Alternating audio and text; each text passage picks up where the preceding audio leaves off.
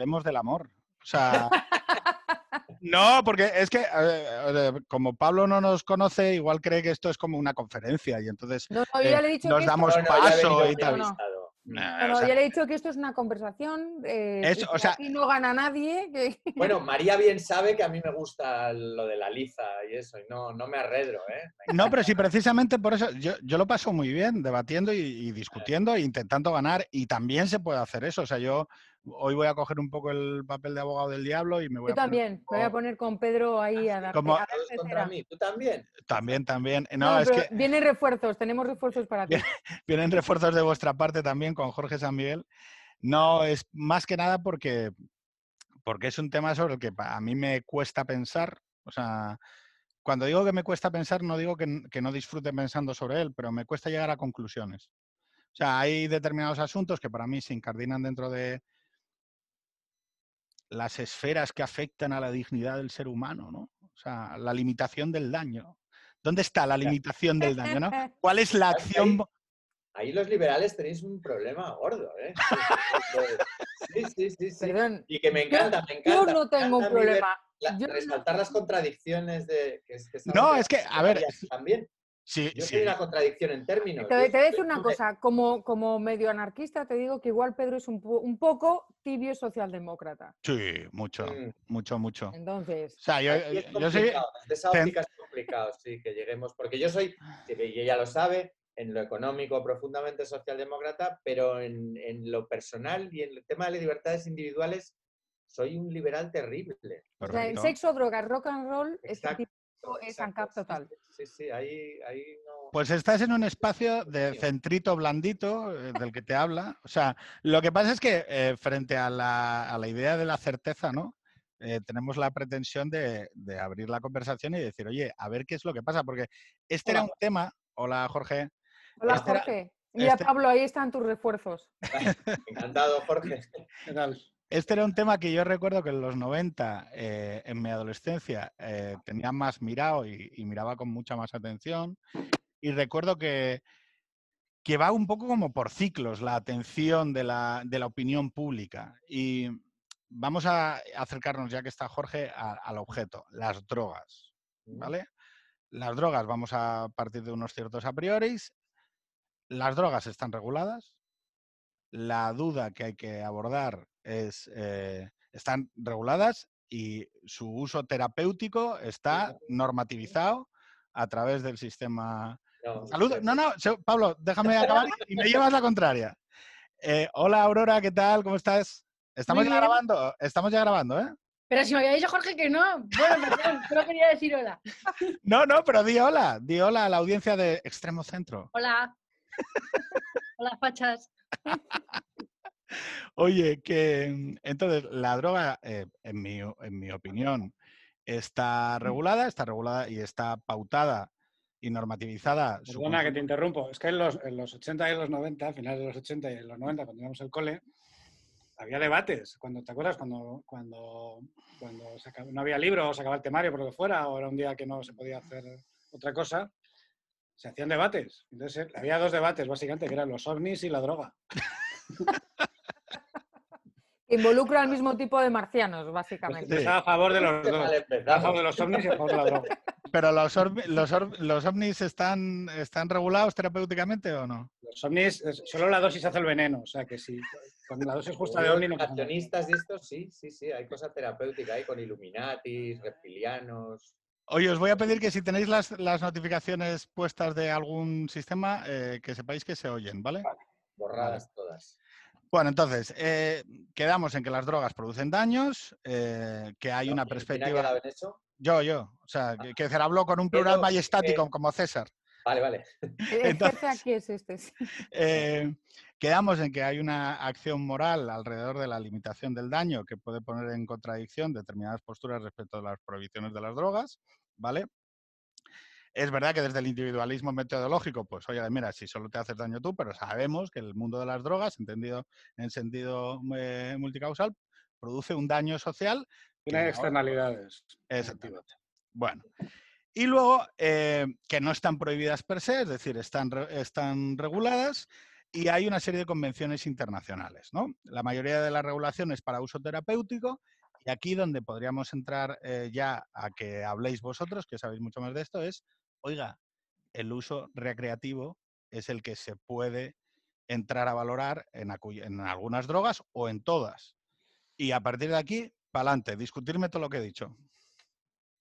Pablo, dale. Sí, sí te puedo discutir todo, pero todo. A Todo, ver, todo, el- dale. Tú dices que están reguladas, están mal reguladas, es decir, están prohibidas. La regulación lo que comporta es prohibición en el 99% de los países del mundo. Salvo casos y casos que entraríamos a valorar porque ni siquiera hay unicidad a la hora de, de- de- de tratar la regulación o, da- o la desregulación o de alguna manera la legalización, por usar términos que, que entiendan el común. Eh, están reguladas para prohibirse. La ONU eh, sigue prohibiendo, vaya, las drogas siguen estando prohibidas y los organismos que son de los que dimanan las leyes desde los tiempos del infame Anslinger y de la prohibición del, del cannabis se regulan, dimana de la ONU, de Estados Unidos esencialmente, y él es el que dicta las políticas que los demás seguimos. ¿Cuándo se, cuándo se, prohíbe, ¿Cuándo se prohíbe a nivel internacional como Mira, droga el el- Te cannabis? voy a hablar el cannabis, porque todas las demás tienen, tienen recorridos diferentes, aunque al final estaban afectadas por lo mismo. La historia de Anslinger la conocéis, la del infame No, no. senador este. Empieza, empieza. Bueno, pues este tipo, en los, en los 30, 30, sí. Él eh, es un senador que hay que contar siempre el entorno, porque es que este tema de la prohibición tiene muchísimo que ver con el entorno y muy poco que ver con temas terapéuticos, con temas morales, que va, que va. Al final es muy diferente. Este tipo era un senador americano, ultraconservador, que además estaba relacionado familiarmente, esto es muy importante, con la hija de eh, uno de los dueños de la DuPont, que era una empresa que por entonces estaba fabricando una fibra sintética, el nylon, que venía a sustituir el cáñamo. No sé si nos vamos encajando. Bueno, pues Me este vas a hablar de una conspiración económica. Sí, sí, sí, sí, sí, sin ningún problema. Además, esto está, está, está reconocido. A ver, eran unos tiempos en los que los argumentos que empleaba este tipo cuando se presentó ante el Senado eran, y esta es una frase famosa, la marihuana hace que los mexicanos de- de- se se conviertan en delincuentes y los negros miren a las mujeres blancas. Esto fue parte del argumentario de este señor de la Bueno, este señor acaba torciéndole el gesto a, a los legisladores y eh, en ese momento la ONU da directrices. Da Pablo, perdona, te, interrumpo, te. Sí, claro, claro, siempre, siempre. porque has dicho lo de los mexicanos y también es que siempre hay un subtexto con esta historia de la prohibición racial o, o étnico o, o de, o de determinados colectivos o minorías. Sí. Porque, por ejemplo, la cocaína, que es una droga que en los años 20 eh, hay canciones de Cole Porter que hablan de la cocaína con toda tranquilidad Ujú. y luego se empieza a asociar también eso, la violencia de los negros, sobre todo la violencia sexual contra las mujeres. La Coca-Cola se elimina de la, la fórmula de la co- de la Coca-Cola, la cocaína, que es lo que llevaba y por eso se llama Coca-Cola, y se sustituye por cafeína también porque, se, porque hay un tabú o hay, una, hay un estigma asociado a la cocaína y al consumo de los negros. Recordemos que la Coca-Cola es de Atlanta. Claro, pero, mm, por ejemplo, la- la- decías, no, las drogas están prohibidas o mal reguladas. Yo, si voy al psiquiatra, me puede recetar eh, anfetaminas porque tengo trastorno de déficit de atención. O si voy a mi médico de familia, me pueden eh, recetar un el antidepresivo. En el concepto amplio de droga, es decir, las benzodiazepinas, que son las drogas más peligrosas de largo ahora, los opiáceos sintéticos, que son los que están causando los problemas ahora en Estados Unidos. No la heroína, los Sí, sí, sí. sintéticos, es decir, las medicinas. No, es que todo, al final todo acaba encajando. Es decir, ¿Cuál es el problema de la prohibición? Que no ha cumplido ni uno solo de los preceptos que se planteaba. Es decir, reducción de consumo, reducción de daño, eh, mm, eh, mm, menor acceso, menor producción, menor delincuencia asociada. Decirme Vale, cuál pero de entonces esos ahora- cinco se ha cumplido. Me toca a mí interrumpir porque, claro, sí, vale, de acuerdo, es verdad, mm, probablemente, incluso la ONU lo reconoce y, y Felipe González habló a favor Bueno, de Siempre que salen, ¿eh? lo reconocen cuando ya no tienen y todas esas cosas. Sí, pero también es verdad que no hay realmente... Felipe González, de hecho, decía hace mucho tiempo, en el 2010 po- o por ahí, que, que, bueno, que para, para, mm, legalizar tendría que hacerlo todos los países a la vez, que es como lo del libre comercio, ¿no? Que no, o todos o ninguno.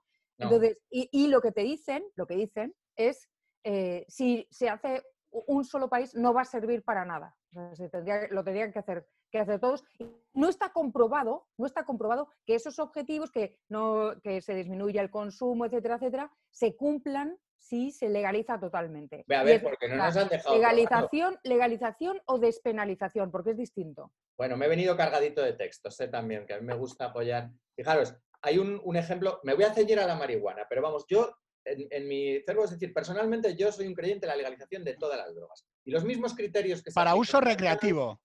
O sea, un Sí, sí. perdón, formulémoslo en términos, eh, eh, eh, un adulto Claro, coge y se provee de eh, cocaína, Sí. heroína o marihuana Sí, sí, y se la sea. lleva a casa y se la consume. Como quien compra whisky. sí, sí, sí. Bueno, luego entramos en detalles, ¿eh? porque sí que, pero bueno, digo, es decir, yo creo en la legalización de todas las, de todas las drogas. En el caso del cannabis, ya ha habido, porque antes existía la experiencia holandesa, Portugal, que era, pero a, mí, nunca me gustó. Es decir, al final la experiencia holandesa lo que hacía era que usted pudiera comprar en los coffee shops, solo en los coffee shops, una regulación, a mi juicio, no buena. En el caso de Portugal, era, si quieres el otro lado, era el Estado entrando. Es que yo creo que en esto ni las corporaciones ni el Estado. Yo tengo un amigo, un amigo común, Alejo Alberdi, que es, bueno, él es un coco en esto de las drogas. Eh, Con él nos conocimos El los tiempos guitarrista de. Ribosaria. Y, y- y sí, y, y él decía, él era consumidor. Y nos conocíamos en el Cannabis Café, que era un foro de cultivetas, etc. Decía, a mí, ¿qué, permiso para cultivar? Yo quiero permiso para comprar. Bueno, pues a eso voy. Es decir, el, eh, las drogas, el uso recreativo. Porque además, el- lo del medicinal es un caballo de Troya muy incómodo que yo tampoco acepto. Está muy bien, si seguro que para los enfermitos vale, pero déjeme usted que legalice todo y luego ya que cada cual la use para curarse, para divertirse, para lo que sea. Pablo, Pablo, Sí. datos sobre Holanda. Sí, no, te decía, no exactamente. No, pero, pero déjame, déjame darte los datos, que lo- los he ido a buscar de consumo de sustancias, ¿vale? En, en el informe último que tienen. Cannabis, 47%, en cuanto, eh, como droga primaria. Ujú. Anfetamina, 7%, muy por encima de Alemania, Francia y demás. Cocaína, 24%, también muy por encima de los países de su entorno. Heroína, 9%. Es decir, es- un o segundo. sea, tú, estás, tú estás demonizando el consumo per se. No, no, no, no, no, no, no, no. Ah, bueno. Lo que estoy, lo que estoy diciendo es, si, o sea, el efecto, el efecto sanador de la legalización, o sea, sobredosis en 2006, 102, en 2017, 262. Es decir, que ojo que es, es multicausal y sé que estoy usando los datos como una tritura. Absolutamente. Y además te diría. mm, No, no, y, y- y perdón que no quiero que no quiero que esto sea achatarrar el debate, pero sí es verdad que la idea de que a- al legalizar el uso recreativo se produce una sanación en el consumo y todos vas a- vamos a ser unos usuarios virtuosos en donde no. No, Es que luego aquí, perdón, hay- aquí hay otro debate de fondo, que es. eh, tú puedes vender la idea de que, de que solucionas problemas con la despenalización. Bien. Pero luego debería un debate de, de principios, quizá. Es decir, bueno, oye, ¿por qué el Estado me tiene que autorizar a nada de- mientras yo no, no cometa ningún crimen o no, o no tenga externalidades negativas? Y si las tiene, que me castigue por ellas, pero no por el hecho en sí. Es decir, es- no, no digo que. Digo que son posturas que, que pueden existir. Porque Pero son los dos que han de hecho- confluir los dos debates. Estamos es dando, por hecho, estamos dando por hecho que el poder me tiene que autorizar a hacer determinadas cosas. Bueno, Ya, eso es algo en lo que que justificarlo. Modelos. ¿Cuál, cuál es tu argumento, Pablo? ¿El, eh, el sanador o, el de principios? Ambos, ambos, ambos. Te digo, es decir, yo quiero legalizar por principios y luego lo otro viene dado. ¿Por principios decir, de y ahora responsabilidad voy. individual? Ahora voy, por ejemplo, en el tema del cannabis. Tenemos un ejemplo, para mí el mejor. Es un país que adoro, a pesar de sus contradicciones, que es Estados Unidos. No es el modelo que a mí me gusta, ¿eh? el que han adoptado, porque es entregar al final el control a las grandes corporaciones. Yo no quiero que a mí la marihuana me la venda Monsanto. Y esto no es conspiranoia, ¿eh? Los cultivos legales en este país los lleva una filial de Monsanto. Yo no quiero eso. Tampoco quiero que venga el Estado a ponerle sellos. Yo quiero, pues como el que compra verduras que yo compro en el mercado, hay un control sanitario, pero no una obsesión de control en absoluto. Bueno, que me disipo. Yo decía, el Perdón, caso de- te hago una pequeña enmienda a eso y te, te Sí, rápido, o sea, te pregunto rápido. Pero eh, en tanto en cuanto sea un mercado, las empresas van a llegar y van a Sí. desplazar y van a Pero, desplazar a todo lo claro, tradicional. No, pero te explico. O sea, pero no que la visión hippie de que aquí vamos a No. quedarnos cuatro productores que somos No, colegas y tal. es-. Lo que te digo es, sa- ¿sabes qué pasa en Estados Unidos? Que al pequeño cultivador se lo tienen prohibido. Ese es el problema, que el modelo de Estados Unidos ha entregado solo a las grandes corporaciones la producción. ¿vale? Bueno, quiero decir, con esto es la introducción. El modelo, sobre los modelos podemos entrar, porque no me gusta ninguno. Eh, pero fíjate, el primer estado que legalizó el lúdico, que fue Colorado, ya ha publicado que aconsejo encarecidamente los informes de impacto.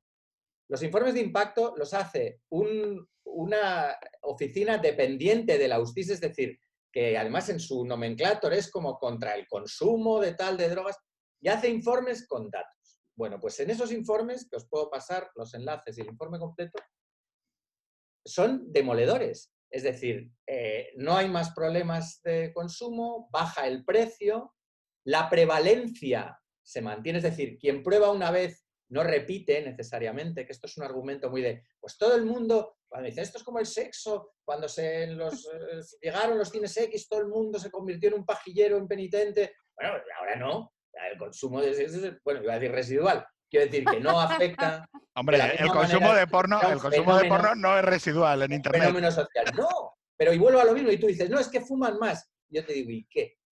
Yo lo que quiero no es ya que fumen más o fumen menos, sino esto, hay una frase muy buena también de Alejo Alberdi que dice que la prohibición hace que se drogue quien no debiera y no se drogue quien debiera. Al final aquí hay un lag de información. Mi hija, que tiene 26 años, probó drogas por primera vez y es el cannabis a los 23. Vive en Nueva York tuvo una saturación mm, tremenda de información por mi parte. Bueno, pues eso es lo que echo de menos yo, y esto es, es terrible porque la gente pone, pero yo creo que en los colegios hay que enseñar a ponerse. Tal cual te lo digo. Eso Sí. nos lleva también Hay a que otro- enseñar a Es un poco disruptivo. O sea, No, enseñar a conducir no te va a enseñar a matar gente, bien al contrario. Sí, Hay quien va a correr. entiendo, ¿sí? ya. Entonces, que venga la policía y le detengan tal. Hay quien va a hacer un uso desaforado de la droga. y Desde el punto de vista que tú sabes cómo pienso, que estoy aquí haciendo de abogado del diablo. ya, ya, ya, no ya te preocupes, no te preocupes, Pero no déjame que te cambiar. diga la, la pregunta que tengo desde el punto de vista eh, libertario, o sea, de la libertad individual, del individualismo metodológico, de lo que tú quieras. Mm. Eh, ¿Qué pasa con la responsabilidad individual? Es decir, hay un momento en el que el consumo de drogas eh, mm, por, por la propia, por la propia adicción te lleva a otros comportamientos y se asocia a otras cosas, etcétera, etcétera. Y o sea, no- no me puedes decir que, por ejemplo, la trata de mujeres eh, no está asociado o, o que de- la prostitución... debates es- paralelos, mi o sea, estimada liberal. En eso no, no- entramos no- también, no pero es luego. necesariamente, no es necesariamente paralelo. Es decir, lo que te estoy preguntando es, ¿exigirías la responsabilidad individual de lo que va asociado a la, a la drogadicción? ¿Pero qué va asociado? A ver, vamos a ver, el tema de la adicción, yo siempre me defino como drogófilo, por más que la gente me defina como drogadicto. Es decir, yo, yo llegué a esto a través del empirismo, no, no me debo decirlo. Lo he probado todo. Sé cuáles me gustan, cuáles no. No estoy enganchado a ninguna. Decir, Llevo sin fumar cannabis creo que tres meses ya. Lo hago de tanto, lo hacía de tanto en tanto, ahora pues ya dejé de fumar, solo vapeo. Y no tengo por qué ser un ejemplo. Es decir, ¿qué es lo que he recibido yo? Toneladas de información. ¿Qué me han hecho? Pablo, perdona, eso nos lleva, nos lleva a otro debate. que Es que muchas veces también se entrecruza con una idea, digamos, democrática de las drogas, que es como que aquí las drogas, como, pues oye, igual hay, no, no las drogas en sí, sino lo mismo que hay conductas o que hay eh, formas de ser que no son para todo el mundo, eh, pues, Claro, igual- claro. porque también nos llevaría a otro debate sobre, por ejemplo, que se ha, que se ha manipulado mucho también desde la izquierda, que es el, el tema de cómo entró la, la heroína en los barrios en los años 70. Bueno, la cantinela esta de la inyección de la heroína por la Guardia Civil en el País Vasco para es como lo de los terraplanistas de ahora. Ya, pero no me has entendido por dónde iba yo, porque yo No, no, no, por, por ejemplo, que se asocie a, yo qué sé, que todos los años se encuentre mm, restos de cocaínas en los cuartos de baños del Congreso, ¿no? Por decir ver, un ejemplo, por ejemplo. No, estoy, estoy hablando, estoy pensando, no, no, espera, estoy pensando, estoy pensando en que la droga, eh, la adicción a la droga muchas veces, igual que el tabaco, igual que el alcoholismo, Mm. eh, lleva a tener determinados efectos secundarios en tu propio cuerpo. Eh, Mm. ¿Estarías de acuerdo en que, se, en que eh, de cara a la salud pública, la sanidad pública, etcétera, o incluso una los, liberal los seguros hablándome de privados, salud pública y todo, estoy increíble. Los seguros privados, eh, no, que se pusieron un impuesto a la gente que, Y a los gordos, ¿no? Y a- Es que me encanta cuando Pa- te estás Pablo. haciendo magníficamente de abogado del diablo. Pablo, como, ¿eh? como, Ya como has dicho gordo, eh, tomo la palabra. Eh, a ver, eh, por contestar un poco, España está a la cabeza de Europa en consumo de cocaína y de cannabis. sí. O sea, vamos a, va- vamos a formular una cosa. Aquí, Sí, el que se quiere drogar, se Sí. droga. No, no, y nuevas No, drogas. Ojo con los no, ¿eh? Ahí. con un Un, riesgo. un segundo, un segundo, un Sí, segundo. perdona, perdona. un segundo. España está a la cabeza de consumo, o sea, eh, somos líderes a nivel internacional en consumo de cannabis y de, y de cocaína. Esto con Muy un... Claro, eh, exactamente. El precio se ha mantenido estable, los 60 euros, tal, tal, y con una calidad incremental. En el año 2019 se ha alcanzado un récord en calidad de cocaína en las calles de, de Mucho España. Bien, entonces, ¿qué es lo que sucede? Que uno puede pensar, bueno, esta es la naturaleza humana y, y no voy a ser tan ingenuo de querer, de creer que voy a prohibir las drogas como, no, como creo que no se puede prohibir la violencia. Ahora, vivir en una sociedad que considera la violencia algo a limitar o las drogas a algo a limitar, induce a equilibrios mejores. Es decir, no es lo mismo decir, oye, y te pongo un ejemplo para que creo que quizá, ¿tú estás a favor de que se puedan llevar armas? En, ¿Que la gente pueda tener armas en casa? No. ¿Por qué? no, Hombre, no, no. Eduquemos a la gente en los colegios a, No. a saber disparar. El que, y oye, No, arma es infinitamente más peligrosa. Es que no, no, no, no, hablo de, de pe- peligro intrínseco, verás. El tema de las drogas, tú dices, hay muchos cocainómanos. ¿Cuál es? Fíjate, lo de la salud pública, y paso muy deprisa. Eh, Acabo con una cosa, Pablo. Sí. A ver, yo hay, un- hay una cuestión en la que reconozco que la experiencia es un grado a la hora de afrontar cualquier debate y me parece genial. Pero de la misma manera que no hay, no, por consumir cocaína uno no va a acabar cocainomaníaco, hay cocainomaníacos. Sí. De la misma manera que hay tabaquismo o de la misma manera que hay alcoholismo. Es Hay decir, muchos dramas ahí, ¿eh? Sí, no, y como, hay como las muertes cero en el tráfico es, es, es, es un imposible, ¿de acuerdo? Pero, pero Claro. ¿y qué hacemos? Pues ponemos, ponemos limitaciones de velocidad, ponemos cinturones, decimos que con menos de 18 años no se puede Perfecto. conducir. A esa regulación yo me abrazo, como a María. No a esta María, a la Virgen. Me abrazo, que a esta también. La abrazo, perfecto. Hablemos luego de qué modelos de regulación y todo. Pero yo digo, a ver, el, concepto de salud pública, que yo vuelvo a decir, soy un socialdemócrata convencido en lo económico. Yo sí creo en la salud pública, un sistema. Otro debate. Lo que ya me empieza a chirriar es lo del atentado contra la salud pública. Es el único delito del Código Penal, corregidme creo, sin víctima. El único. Es decir, ¿cómo que es eso de contra la salud pública? Que esté- cuando yo me estoy bajando un peta yo solo. Este concepto de salud pública tenemos que remontarnos otra vez. ¿Cuándo nace? En la Roma antigua. ¿Para qué? Para prohibir las orgías, que eran públicas. ¿Qué pasó cuando prohibieron las orgías? Que empezaron los problemas sanitarios. China no tenía ni un solo problema de adicción al opio y era una consumidora tradicional de opio, hasta que llegó Inglaterra y controló el tráfico. Y entonces empezaron a tener problemas. Una guerra para Yo no meter. sé, empiezo, empiezo a creer que quizás esos condicionantes externos sí son importantes. O sea, que la droga per se, fíjate, yo, a mí Torrente me parece una película infecta, pero tiene una, se- una frase magistral. ¿Te va a hacer algo la con la papela de te muerde, te salta. That's it. Es decir, No, ¿qué hay pero que Pablo, hacer? Pablo, Pablo, Pablo, Enseñar a ponerse, Pedro. Enseña Aquí, a ponerse. aquí yo creo, Jorge.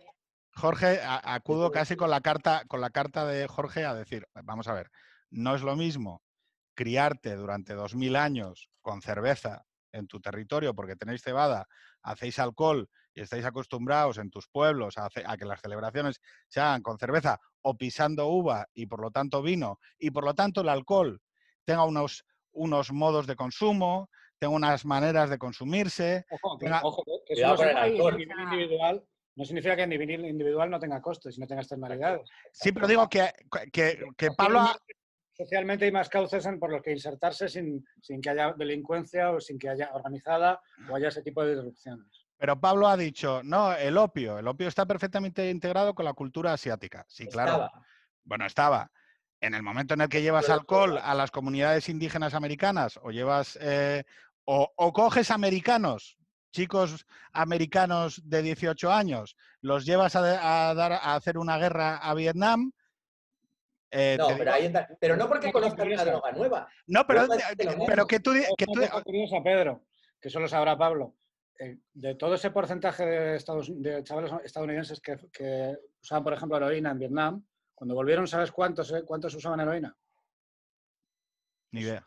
Pues, pues muy poquitos. ¿Por qué? ¿No es verdad? Sí, la prevalencia. ¿Te la tomabas para qué? Para escapar en ese momento de un cortarse los los que de- la conseguían, cortarse las situaciones en las que la tomaban, volver con sus familias, volver a sus trabajos. y Vale, Jorge, pero ¿y la- los efectos secundarios de ese consumo intensivo durante ese tiempo en el no, cerebro bueno, de sí, esos que- chavales? Sí, No, no, que no, no lo sé porque habría que pero ver. hablábamos de una Lo guerra. que digo es que si había una prevalencia, no lo sé, por decir un número, de un 60% de, de consumidores en un momento determinado, que creo, es que he visto hace poco el documental de, del Vietnam este de Ken Banks. Eh, y, hay- y hay un libro sobre el tema que creo que se llama Addiction is a Choice, que no sé. Eh, y, y por, decirte una, por decirte una cifra, si había una prevalencia de un en determinadas unidades del frente de 60 o 70% de usuarios en un momento determinado de heroína, cuando volvieron a lo mejor era un 5 o un 3% en Estados Unidos. En España, heroína. Llega, eh, eh, podemos colegir que con la democracia eh, se dispara el consumo y hay comunidades enteras, a pesar de que nosotros éramos puerta de entrada a partir de, lo, de no sé exactamente qué década es, pero Ay. vamos. No, no, no te preocupes, lo hace habitualmente porque se va a hacer algo y luego vuelve. Vale, En esta, Na- No era nada ilícito, me están preguntando dónde que lo que quiere decir es, en España, va- vamos a hacer una pequeña cronología de lo que le pasa a España con las drogas, ¿vale? Y vamos a intentar eh, nacionalizar el debate.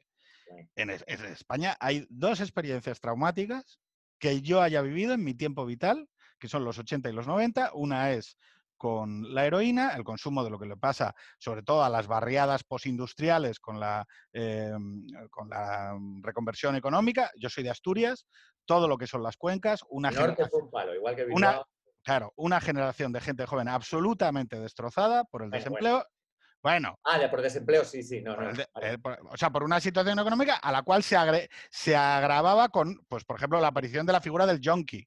Es decir, cosas que ¿Dónde socialmente... está todo eso ahora?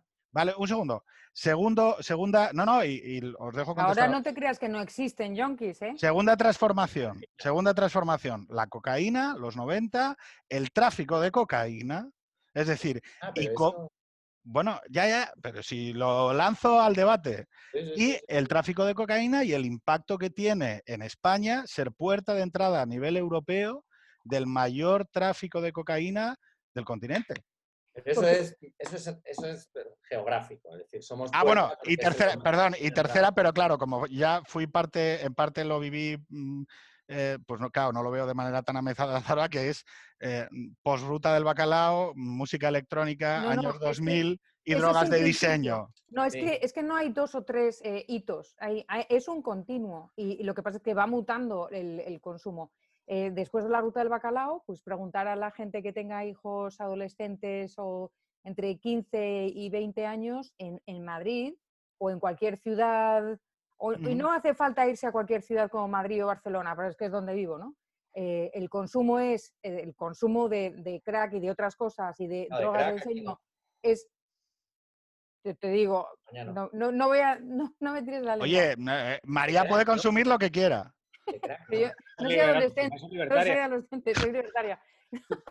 No, pero eh, eh, las nuevas drogas de diseño, tal, no sé qué, no sé cuántos, pastillas, rulan que te mueres entre, entre gente de una edad que yo no sé hasta qué punto. Y ahí, Pablo, lo de la información es importante, pero ¿qué, qué van a hacer? O sea, Pero qué información. la tabla Oye, periódica y la- el, Sí, sí. la- el- el tipo de drogas que se puede que te van a ofrecer en Capital cuando Había- vayas. Había una campaña, perdona María, había una campaña muy graciosa, no me acuerdo quién la hizo, dónde, que era para que los chavales no se droguen, abrir las bibliotecas el fin de semana. Estas son las gilipolleces del PNSD. Ahí es donde, que hace- ahí era como unos anuncios irrisorios. De, Compraban claro, en joven bibliotecas. ofrecerle a cambio, no, no, hablar con tus amigos, relaciones con tus padres. O sea, Estás No, si con tus amigos te puedes drogar. No, a ver, empiezo desde el principio con el tema de la heroína. Efectivamente, hubo una pandemia como tal, de, un problema con la heroína en los 80. ¿Cómo se acabó con ello? Y no es pregunta retórica. Pues por la autorregulación.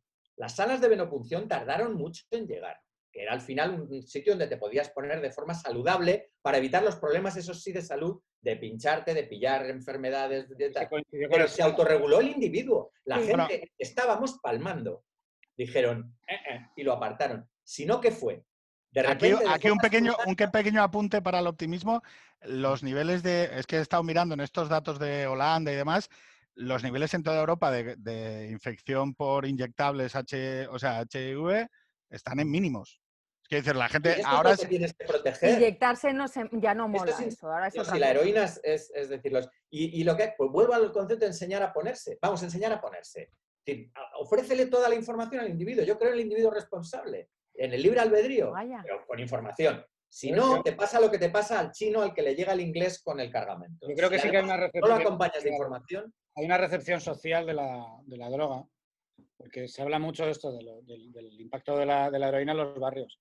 Pero es verdad que la alta burguesía, cuando se empiezan a poner, el, entorno, por ejemplo, de Antonio Escotado, que le, conoce, que le conoce mucha gente, cuando esa gente que son de alta burguesía, que son mucha gente, además de familias muchas vinculadas al régimen y tal, cuando empiezan en las drogas, como no hay información y como no hay una recepción social previa de las drogas, van a saco y, much- y muchos mueren, lo mismo que mueren los chavales de los barrios. Sí. sí, sí, sí. Fue transversal. Fue con la heroína. ¿Qué ocurrió? Vuelvo a decir, autorregulación. Los individuos se protegieron. Es decir, Vieron que eso, porque tenía un... al principio llegó con ese halo romántico, la heroína, la consumían intelectuales, era como... Hasta que vieron que efectivamente con un consumo continuado y... A ver, lo que hablaban de la sobreabriedad, que es otro de los conceptos... Mira, que- había, había precedentes que podían haber tomado nota, como que William Burroughs le pegó un tiro a la mujer en la a cabeza. la mujer con... Pero bueno, quiero decir, al final nos dimos cuenta. Dijimos, no. Pasó con las pastillas, con el tema de la, de la cocaína en los 90, tal. Dice que somos puerta de entrada. Claro que somos puerta de entrada, porque geográficamente te lo pintas y te lo tienes perfecto por aquí. Digo, problemas con la cocaína. ¿Qué problema? Bueno, habría, habría que contar también que ahí lo que sucedió fue que había una red de distribución previa de droga, que era el tabaco, que, que- que- o sea, lo- los puertos gallegos estaban hasta arriba de, llevar, de traer tabaco durante toda la dictadura y Mm. lo que sucedió fue que una, una sustancia mucho más beneficio, be- más, más Claro, dadora de además la pena era la beneficios. misma, que era lo curioso. Por eso ahí cometió un error el Estado terrible. La pena por llevar un fardo de tabaco o sea, era contrabando, daba igual la sustancia. Entonces, claro, que decía el tipo, yo recuerdo en Villa García de Arosa a los pescadores bajarse, poner el plástico en el Mercedes y subirse. Era el, el- el pueblo con mayor número de Mercedes por habitante de Europa. Oye, ¿cuántas bateas se habrán pagado con dinero del tabaco y de lo otro? Y no ya del tabaco. Yo es que sí que hay, lo que pasa es que se me empieza a acusar de conspiranoico, pero hay un documental por ahí que no, no se ha emitido, porque Netflix no lo quiso, en el que hablo de la connivencia de, a ver, de los estados. Y cuando digo la connivencia del ¿Dónde estado... está, ¿qué ese, es ¿Dónde está ese documental? Luego te lo paso. Mirando para otro lado, o, o, vamos a ver, yo recuerdo, no sé si habéis visto Scar- Scarface, la de Al Pacino. Hay Sí, un momento cuando llegan ellos con las sacas al banco, el director del banco se ajusta la corbata y les recibe mientras ellos descargan sacas. Que la banca es necesaria a la hora de lavar toda esa ingente cantidad de dinero, por supuesto, igual que cuando has querido acabar con los paraísos fiscales, pues has apretado los bancos, no queda otra. Entonces, esta doble moral, que el mismo señor que me prohíbe con una mano, con la otra está No, licitando. Pablo, y porque, y porque, en particular la cocaína, que es una droga de prestigio, no como era los, la heroína en los 80, que se asoció a los junkies, Cierto, Alex. era una droga de prestigio de yuppies. Con lo cual, hombre, a lo mejor los señores que estaban legislando, o las altas instancias de, de algún ministerio, o las altas instancias de algún, de algún cuerpo o, o fuerza de seguridad, pues, pues es que eran usuarios. Lo son. Eh, creo es que es muy No lo voy a negar. El consumo de drogas es muy transversal y nos engañaríamos de verdad si queremos sectorizarlo y creer que es cosa de, de yonkis, de desarrapados, de culturetas, de, de- me da igual, es transversal. No, es pero, transversal pero en cualquier cultura. Pero volvemos otra vez a lo mismo. O sea, eh, eh, hay, por, ej- por ejemplo, la prostitución va a existir siempre. ¿Vale? Una postura madura sobre la prostitución que no caiga en, en reduccionismos estúpidos es que la prostitución, las drogas, ya sé que no, no estarán en, el mismo, en la misma categoría moral para ti, pero eh, son elementos que van a ser consustanciales a la existencia de una sociedad. La gente va a pagar por, por sexo y va a pagar por evadirse. La cuestión es si como sociedad, el equilibrio resultante es mejor cuando tú dices, no, no, mira, eh, digamos que está bien, que es lo correcto. Porque, oye, si, si en España hubiera una gran eh, preocupación con el tema del consumo de drogas, pues a alguien le preocuparía mínimamente que fuésemos líderes en la clasificación y no le importa a nadie. Es que, o sea, es que líderes, ¿qué Pedro, ahí ¿Cuál es el problema asociado a ese liderazgo? ¿Tenemos de verdad problemas? ¿Hay problemas documentados? Es decir, tenemos eh, zombies, cocainómanos paseando por las Pero tú crees que sería mejor, o sea, porque por ejemplo en Holanda, cuando, cuando esto su- cuando se legalizó, Mm. ¿Mejoró sustancialmente el consumo? ¿Qué, qué es lo que se ganó con la legalización? ¿Qué, qué se Para ganó? ti. En el Sí, caso sí. holandés, muy poquito. Es que a mí el caso holandés no me gusta mucho. Ni el caso holandés, ni el portugués, ni... No, Pero, pero Pablo, a mí me parece un poco ingenuo o, o partir el debate por la mitad si no reconocemos que hay determinadas actividades em, que yo creo que a todos nos parece mal, que están intrínsecamente unidas a la droga. Sí, la, el- el- la delincuencia y el tráfico. Vale, Algo que no entonces- tiene nada que ver con los consumidores, sino con los proveedores. Proveedores a los que les estamos dando paletadas de dinero para que luego hagan otras cosas. No, no, o sea, los proveedores son los que, los que de hecho están financiando campañas contra la droga porque Narco, ese es el problema, lo que decía Keith Richards, es decir, el problema no es el consumidor y no es el consumo, es, es el que, es decir, el cómo se está distribuyendo. Se lo hemos entregado a tipos que eran los que eran nuestros profesores en los 80, los camellos. Yo cómo aprendía, el ala de mosca, el- la marihuana blanca, no sé qué, todo este marketing bastardo para acabar vendiéndote más, que es lo que quería este tipo. La información se la sudaba. Si yo me ponía bien o mal, le daba lo mismo. Y al narco ahora le da exactamente igual. Y el verdadero problema, el problema delincuencial que sufre, por ejemplo, México. A ver, lo de la guerra contra... Ojo, ojo que en México ya hay un debate. No, no, lo ha habido de México- siempre. Pero sí, pero quiero decir- mezclado. Yo he vivido dos años y fíjate, una frase que me dijeron los mexicanos, porque yo entraba con mi cosa de blanquito de, el problema es el narco, y me dicen, el problema es el mexicano. Entonces ahí entraríamos en otra cosa. Pero te quiero decir, ¿qué pasa en México? Perdón, tenemos una, tenemos una audiencia que, que- que se excita con los comentarios racistas. Entonces, ¿qué, no, qué eh, quieres cuidado, decir? no me pongas quiere-. No, no, para nada. ¿Qué quieres decir con eso de que el problema es el mexicano? No, este Además, la señor actitud ama del mexicano ante lo que sea. No necesariamente, o sea, ¿por qué se produce allí? ¿Por qué allí el narco triunfa? Bueno, pero esto es un debate paralelo. Si quieres lo abrimos, no me importa nada. no me, me han acusado de cosas peores. Lo que te quería decir es que, a ver, Estás en el sitio correcto, entonces. la guerra contra las drogas. La guerra contra las drogas que se preconiza, ya te digo, desde Anslinger, pero la guerra es el decir, vamos a pelear contra las drogas, vamos a pelear contra las nubes. Esto lo hace Reagan y lo hace Calderón en México, dos ejemplos palmarios. Deciden que hay que pelear contra las drogas, con horrorosos resultados. En el caso de Calderón, y lo sé de México porque me tocó cerca, fueron 60.000 muertos en cinco años. 60.000. Todos por sobredosis de plomo. Decir, no porque la droga matara o tal. ¿Qué pasa? Que el narco, acción-reacción, el narco tiene dinero, decir, la chapa lo saca a 47 en oro, da igual lo que meta el Estado, los soldados que meta es imbatible, imbatible. Y, y- y es, yo creo que lo terrible de esto es que los estados actuaron con conocimiento de causa, sabían que no podían acabar con el narco, no pueden más que de una sola manera, cerrándole el grifo. A Al Capone ni le balearon, ni le pillaron por secuestro, le pillaron por defraudar a Hacienda. Bueno, pues coño, al narco, y esto le, tienes que enganchar en sus cuentas corrientes, cierra el grifo y se acabó. Las dos vías de financiación del narco son el tráfico de personas y el tráfico de estupefacientes, esencialmente. Ahí es donde alcanzan el tal. Y luego hacen un montón de cosas con ese dinero, además de comprarse tigres y porches. Acaba con eso. A mí eso es el, el daño mayor social y mundial, es la existencia O sea, que ahora también- mismo el control de la producción y la distribución la lleven un señor de Guanajuato en un caso u otro de... Pero tendremos también que reconocer una cosa, es que, decir, que, que sé que aquí decimos, no, es que esto fue Nixon, o fue Reagan, o fue tal. No, es que esto fue, bueno, esa gente son representantes electos Sí, sí, y te he dicho Calderón tienen- y Reagan que para que veas porque eran que de un tienen la no, pero que tienen la legitimidad de implantar programas que pueden considerar, o sea, a mí hay algo que me chirría mucho en el, en el reconocimiento de que un Estado no tenga la legitimidad, quizás mi raíz jovesiana, eh, no tenga la... lo de los liberales. Os pierde el tener tantos apellidos. No, no, no, no, María. pero, Un sí- socialdemócrata, los liberales, social liberales, liberal conservadores, están en el fondo para salvar la ropa. es que yo soy liberal, pero en esto no. No, no, pero lo que quiero decir, lo que quiero decir es que. No, no, para nada. Sí, lo que quiero decir es que el, a mí el hecho de decir, bueno, no, es que los mexicanos tienen que entender que hay unos tíos que están dispuestos a defender su actividad económica con armas y explosivos y terrorismo, y por tus cojones que te los vas a tener que coger. Hombre, eh, es un poco aceptar que al final lo que hay que aceptar es que estos tíos ponen más muertos que nadie encima de la mesa. No, vamos a ver. El, el debate no puede ser ese. O sea, a mí la, la idea, quiero decir, no lo digo como... No, ya, pero, pero te es que- deja que añada una cosa eh, a, a lo que está diciendo Pedro, que tiene, tiene todo un punto. eh, la mayoría de la población no quiere legalizar. O sea, la mayoría de la, legalizar, ni- bueno, o sea, No, en Estados ¿a, a Unidos quién, e- a la quién famosa escoge? gráfica de ¿A cuello de botella elige? ya se ha cruzado. ¿eh? ¿Perdona?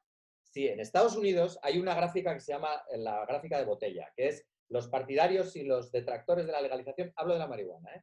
se Claro. acercan. Vale. Es la marihuana es un caso concreto y muy particular. Ya, Estamos pero hablando de las drogas. No, no, pero, claro, Lo de si me dices, no, bueno, la- solo legalizamos la marihuana y, y dejamos todas las demás atrás, no, no es Vale. un poco... no, pero, pero pregunto, eh, y entonces, mari- lega- legalizamos la marihuana y pasado mañana los, los cocaleros ponen, oye, mira, esto nos ha costado 60.000, 180.000 muertos encima de la mesa. Ese, o sea, ese es, el, ese es el argumento. A ver, lo digo solo desde el punto de vista de que me parece a veces muy paradigmático que en unos casos se entienda que el Estado debe, debe ser ese leviatán capaz de decir, oye, es que mi sociedad, legítimamente, puede querer orientarse en una dirección o en otra, puede querer legalizar la prostitución o no legalizarla. Y nosotros podemos aportar debates, pero que la fuerza de los hechos violentos sea la que imponga la razón, por muy masiva que sea, es poco más o menos que aceptar que decir, bueno, pues oye, si los que prostituyen matan tanto, es que al final hay que hacerlo porque el coste es muy alto. No, Yo no, no, yo digo que es una de las. Es decir, que Claro. esto lo, lo digo, lo, lo digo simplemente porque yo sí que he estado, y me preocupa mucho, porque en un tema como esto, el tema de la guerra contra las drogas, por ejemplo, en Estados Unidos, con el tema del racismo institucional y la población encarcelada en Estados Unidos por penas de posesión de drogas, es algo que tengo que reconocer demencial. O sea, es absolutamente demencial. Al mismo tiempo que reconozco que es legítimo que un Estado se autoorganice y, y decida de qué manera quiere regular. Pero que te metan 20 años por 5 gramos de crack, o sea, es absolutamente de locos. ¿Cuál es el porcentaje de población carcelaria que tiene Estados Unidos? 80% son negros. Claro. Bueno, que todo incide bajo, la, bajo el mismo prisma, ¿no? Es decir, la población más vulnerable es la que, las que, la que acaba palmando en todo este, esta lavadora de, de- de Pero es como este Javier, porque hay criterios, es decir, eso, claro, hay por ejemplo también criterios racistas, que no raciales en el tema de no, lo consumen más los... cuando no es verdad. Entonces, O sea- a ver, tú decías del Estado, digo, ¿por qué no puede el Estado emplear fuerza contra, contra, el, contra el narco? Sea, acabar con la... Yo no digo que emplee fuerza o que haga tal, no, no, que le corte el grifo, que sea el que él sea el garante del- del- de la producción y de la distribución. Que lo sea ya está, sin pegar un solo tiro. No quiero que se emplee violencia porque te ganan. Ahí te ganan por la mano. No. Sí, pero entonces, Pablo, lo que estás diciendo tú es li- libertad para consumir eh, y para, para, Para para producir. tener, o sea, Entonces ahora vamos a para producir también, para producir Sí. también, Sí. Mira, en Estados pero Unidos no, ahora no los grandes narcos, o sea, no, no las grandes que empresas. no, que entren en igualdad de condiciones. Sí, sí. Pero ellos ya parten de un, de un oligopolio muy no, fuerte. porque entonces sí que puedes regular, es verdad que hay cosas que regular, es decir, para evitar los monopolios, ahí sale mi alma socialdemócrata, entonces para evitar los monopolios hay leyes que regulan precisamente el antitrust y el tal que se hace, bueno, no, usted no puede tener más de X cultivos. El Bill No puede Gates tal. de, de la problema- marihuana. Pero- gran- lo del Bill Gates, mira, me tenéis, es que estoy últimamente con lo de los, los reptilianos y los Illuminati. No, pero, pero, pero Pablo, un segundo y además quiero, quiero lanzaros una reflexión eh, global. Em, muchas veces hablamos del mundo que es, ¿no? Y, y el mundo que es es un mundo que se ha detenido, en muchos casos durante el último siglo, en la legalización de X drogas que están dentro del rango de lo cafeína, alcohol, tabaco. Eso se entiende como normalizado dentro de las sociedades, a pesar de que sabemos que muere mucha gente por alcoholismo, muere mucha gente por tabaco, muere mucha gente por, por eh, distintos tipos de sustancias. ¿no? Pero, por ejemplo, em, si dijéramos, si afirmáramos socialmente, oye, nos parece bien que una sociedad use drogas recreativas, ¿no? nos parece bien, hágase, hágase un mercado alrededor de esto y entren empresas e investiguen. O sea, yo, yo creo que hay derivadas eh, incluso de... Plástico. Claro. Toma, aquí tienes la pastilla de... O sea, Sí. no sé si me explico. No, pero tú sabes que Shulgin, por ejemplo, que es el inventor del MDMA, pues eh, ha desarrollado 800 drogas. De hecho, tenía una Mira, el pical y el tical, efectivamente. Al día siguiente desarrolló otra. Sí, y las O sea, Esas son las que, esas son las que Schilling, consumen este los niñazos los de ahora. 104 años, digo. Pero vosotros creéis que, o sea, que es positivo para una sociedad que establezca una relación hacia el objeto de las drogas. Jorge, Pablo, eh, María, os pregunto directamente, ¿creéis que esa es una sociedad normativamente? Yo es que, yo es que no, niego la mayor. eh, Y además esto lo voy a decir porque el primero que se lo escuché hace muchísimos años fue Antonio Escotado. No va a haber una sociedad que tolere todas las drogas. Habrá drogas que estarán prohibidas y drogas que estarán permitidas porque habrá comportamientos que normativamente tendrán un tabú o tendrán un estigma y otros que no. Por ejemplo, que hemos visto en los últimos 20 años. Ha habido una muchísima mayor, un, un avance hacia una mayor tolerancia hacia el cannabis y muchísima menor tolerancia hacia el tabaco. Por Con lo, ejemplo. cual es, es- con lo cual es verosímil que llegamos a sociedades donde el tabaco tenga un estigma total o esté totalmente prohibido y el cannabis no. Lo Yo- mismo que en Roma había partidaria- unas drogas que están prohibidas y los emperadores antoninos se tomaban opio hasta como, eh, para dosis que matarían a un burro hoy. Yo- Yo soy partidaria de penalizar los comportamientos eh, provocados o por las drogas, por la locura transitoria. mal día. o- porque te has levantado con mal pie. Claro, claro, ¿no? perfecto. Entonces- Para eso tiene que estar la policía y no para dar conferencias en los colegios, que es otra aberración. Irte a hablar de drogas un policía. Fíjate, de, de- verdad es como si me viene el camello. Me ha cogido usted las dos puntas, ¿no? Que vengan Podrían dar una conjunta. que vengan, es decir. Y claro que hay. Pero, pero, claro, Pablo, tú, tienes que entender que el salto lógico, o sea, el salto lógico, no digo salto lógico, digo, el- la construcción del argumento desde el punto de vista que tú lo aplicas exige una, em, una consideración neutral en cuanto a la moral respecto del consumo de las Ah, drogas recreativas. Es es que a decir, moral y se me salen los pelos como escarpia. claro, pero, Este puede ser un debate terapéutico, puede ser un debate, pero moral, jamás.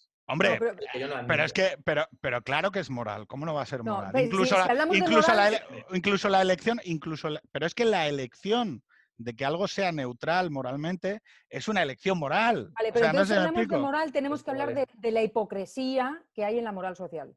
Porque hay una hipocresía, hipocresía brutal. De manera Claro. que es moral algunas cosas y otras cosas no. Algunas drogas sí, otras Ahora drogas sí drogas estás no. viendo tú, ¿ves? Sí, sí, ahora ya, ya me he quitado el sombrero con permiso de todos, porque como ha mencionado Pedro exactamente, cada uno de vosotros quiero saber lo que opináis, bueno, pues eh, yo hablo de moral si hablamos, si primero quitamos la careta de la gente hipócrita, ¿no? Y, y yo iría, por ejemplo, el caso que he sacado yo antes, que habéis pasado por encima y habéis, os ha dado exactamente igual, que son los niños de 18 años o de 17 o de 16 que están metiéndose MDMA en las discotecas. en- no, he dicho capital como podría haber dicho cualquier otra.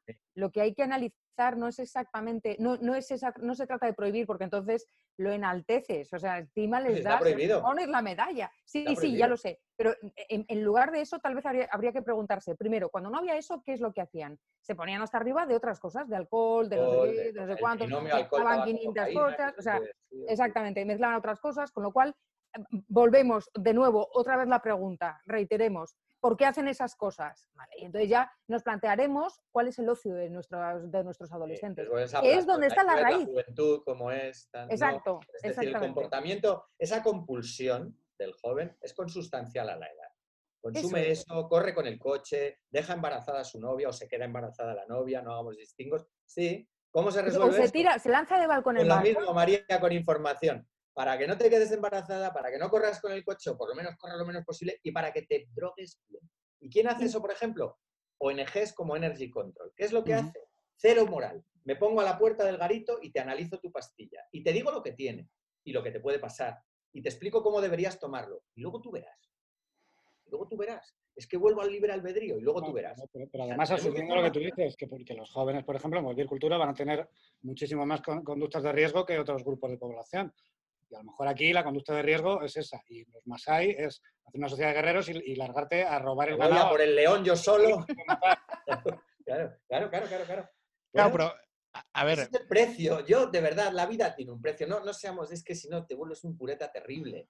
Vas a esa asepsia, una distopía aséptica en la que los jóvenes no se ponen, nadie muere en las carreteras. no, pero Pablo, Pablo, no ahora, no, no, no, no, vamos a ver. Sí, yo bueno, soy quieren ferviente defensor, yo soy ferviente defensor en que la libertad tiene una cara, que es la libertad, y por la otra es la responsabilidad. Y que las dos son la, la misma moneda, es libertad y responsabilidad son la misma moneda, solo que tiene dos caras. Eh, asumo que un ser individuo eh, puede tener incluso la libertad de drogarse, la libertad de drogarse de manera ilegal. No sé si me explico. Es que volvemos a volvemos otra, otra y otra vez. Que, que si todas las drogas fueran legales y se inventara una ilegal, Joder. O sea, lo que quiero decir es que, es que no, o sea, no, no creamos que la, la idea de eh, Macetti, el, el experto este de la ONU, oh, no, es que ellos están propugnando un mundo libre de drogas y demás. No. Lo mismo que con el tema de la prostitución, eh, nadie en su sano juicio eh, recorre la M40, ve la cantidad de locales eh, con, con fluorescentes que hay alrededor de Madrid y dice, uy, no, la prostitución está prohibida en España. No, es que claro, eh, no, lo que hacemos es asumir un determinado nivel de decir, bueno, el- la cosa se para aquí. O sea, Es decir, Ya, no vamos a es hacer una trampa. sociedad... ¿Cómo, Esa Es perdón? una trampa, es- esa es una trampa. El statu quo, y es algo muy de... Yo siempre me quejé cuando estaba en mis tiempos de activista de verdad, en, en- me, hacían el mismo daño los prohibicionistas que los leales. Porque entraban en esa índope de decir, bueno, a mí el statu quo me vale. Mira, mi hija que está en Nueva York, cuando hablamos de este tema, me dice, jamás en Nueva York pasará como en California. Y es verdad, no hay iniciativas. California arrancó con la Prop 61 y tal para legalizar. En Nueva York no, porque el statu quo les vale de puta madre. Porque el camello te llega a casa con un maletín, te lo abre, te tienes ahí frascos. La, todo. uberización de... La uberización... lo pillas por internet, te das su WhatsApp. Es decir, ¿por qué? Pero al Estado eso le viene bien. Decir, oiga, eh, digo, venga, ¿aceptáis esto? Ah, magnífico. Y mientras tanto, Están en equilibrio. funcionando, el otro- No, yo no, yo lo siento, estoy harto de acuerdos de mínimos. Por eso no me vale lo del medicinal, por eso vale, no. Llevo un siglo escuchando acuerdos de mínimos, no. Voy a los máximos, voy a los Vale. máximos. Pero bueno, Pues entonces, em, vamos a, como estamos ya en un- casi una hora de debate, quería hacer dos cosas. Libremente, ¿eh? evidentemente libremente. Em, una, que digamos cuál es la droga que más nos ha gustado, ¿vale? Em, de todas las que hayamos probado, sin, sin- sin ser, y, y se puede decir paso palabra, no, no, no, pero como gesto, como gesto de, de- de comunión, ¿no? Y luego lo segundo, ¿cuál es la obra artística dedicada a las drogas que más nos haya gustado? Y Ostras. puede ser una canción, ¿vale? Y pongo aquí a Antonio Vega o al que, el que aquella que más os guste. Yo voy a poner una pop recientita y porque mm, eh, empiezo yo. Empieza. Eh, Watermelon Sugar, que me parece una canción pop maravillosa, que está evidentísimamente, por lo menos en mi óptica, dedicada a, lo- a las drogas de Harry Styles, que, mm, que, es, que además me parece bastante curioso, que esto sí que quería, cómo las drogas han vuelto a ocupar una parte importante de la producción musical juvenil. Es decir, determinados, eh, determinados comportamientos, no solo ya con la marihuana, que por supuesto, sino como por ejemplo con una mezcla que se hace bebible, que es como una eh, bebida púrpura que se puso muy de moda con los traperos estadounidenses. No me acuerdo, es como un líquido para la tos que se mezcla con refresco y que, Esa debía ser la mía. y- Esa y debía que- ser la mía. y que y quería hacer notar también que recientemente hemos vuelto a tener eh, algo muy parecido a lo de los 70. Eh, Tentación palmó hace muy poquito, X, X, eh, Tentación, palmó ante también este, otro trapero, palmó a Amy Winehouse Ah. también en, en esta última década. Es decir, eh, ha habido... ¿cuántos hemos sobrevivido, amigo? No, no, pero digo. Digo que- digo que yo creo que hubo durante un tiempo una cultura popular musical que tocó el tema de las drogas, quizá porque estaba el tema de la heroína, porque estaba el tema de la cocaína todavía muy rampante, y ha vuelto otra vez, eh, se han vuelto a escribir otra vez eh, comentarios elogiosos sobre las drogas. Paso palabra. Ah, bueno, y la droga que más me ha gustado, eh, sin duda el éxtasis. El éxtasis en la que- pista, el éxtasis en la pista de baile con, con la, con, con la música house.